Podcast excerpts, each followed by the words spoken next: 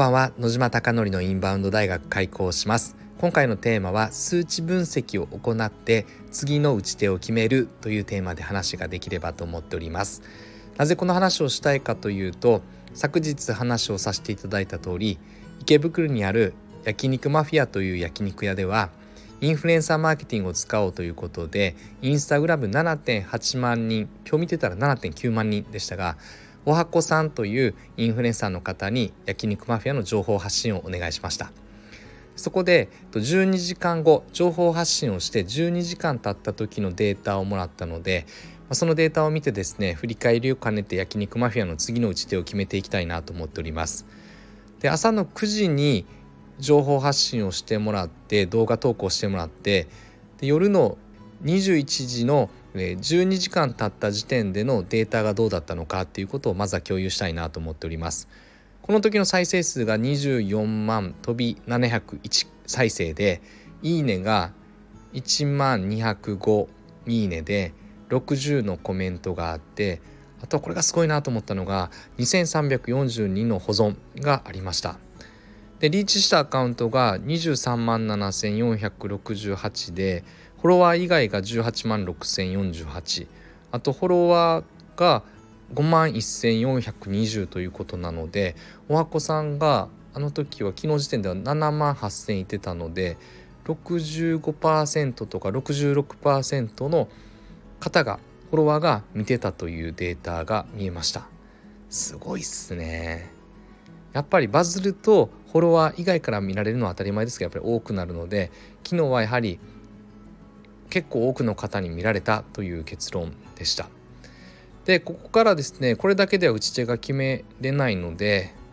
どんなオーディエンスにリーチしたのかという上位の国が37.4%がアメリカで日本が5.3%でインドが4.9%でカナダが4.6%でしたアメリカが中心で情報発信できてたということですそして続いてトップの場所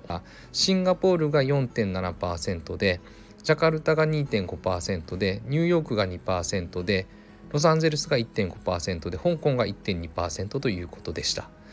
のでこのようなデータをもらってふーんって終わっていればそれで終わってしまうのですが当然このインバウンドマーケティングに関しては二次的利用三次的を利用していこうということがやはり一つ大きな目的なのでまず二次的利用としてはデータが出たのでどの国を狙えばいいのか。当然例えばシンガポールって4.7%とかアメリカって37.4%とか結構多くの方が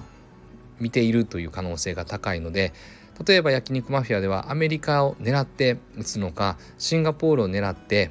打つのかということで実際にどどういった国に対してフォローしていくのかということを話しました。で今までだったらこれで終わっていたのですが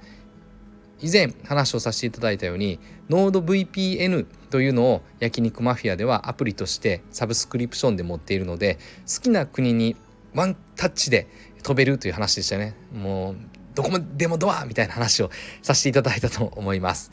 なので、えっと、まずシンガポールに飛んでシンガポールで情報を発信してみようということで今は情報発信をしております。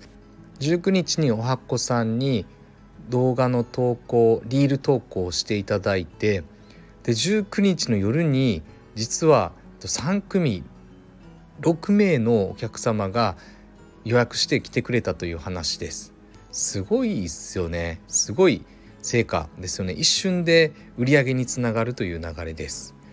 なので改めてですねやってよかったというのは当然売り上げも上がりましたし今私が、えっと、何名かの海外の方とやり取りしててちょっと10月に行きたいとか予約の英語のサイト教えてよとかいろんな今連絡が来ているので個別で対応させていただいております。なのでやっぱり結果売り上げにつながったということとただ焼肉マフィアは売り上げを150万と30万ぐらい今回ので使ったので合計で。なので150万の売り上げを目指してペイラインだよねという話はしております。ただ、えっと、それは、えっと、当然目指しながらもですね今回は数値分析を行って何を行いたいかというとやはり一番はどの国に見られていたのか。当然人気なインスタグラムなので6割以上の方がフォロワーの方々が見るということも当然あるんですがフォロワー以外の方々もどんな国で見ているのかということをやはり考えることが大事です。で当然見られてたらその人たちにリーチしている可能性は当たり前ですけど高いのでそれで放置するのではなくて焼肉マフィアのインスタグラムのアカウントでもそこにアプローチしていこう TikTok でもアプローチしていこうだったりとかあこれ見たおはこのやつだよねっていうような流れを生んでいきたいなということで二次的利用は数値分析によって次の打ち手を決めたという話です。ではこれ以外にどんな打ち手を考えていけることができるのかということもさらに話し合いながらただデータを見てニヤニヤするのではなくていかに次を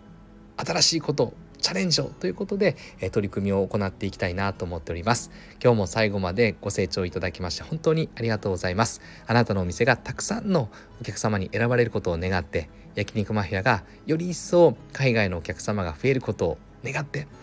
ちょっと言いながら来てるんじゃないかなと最近思ってワクワクしております、えー、願っております。強く願っております。願って、えー、これで今日の放送を終了したいなと思っております。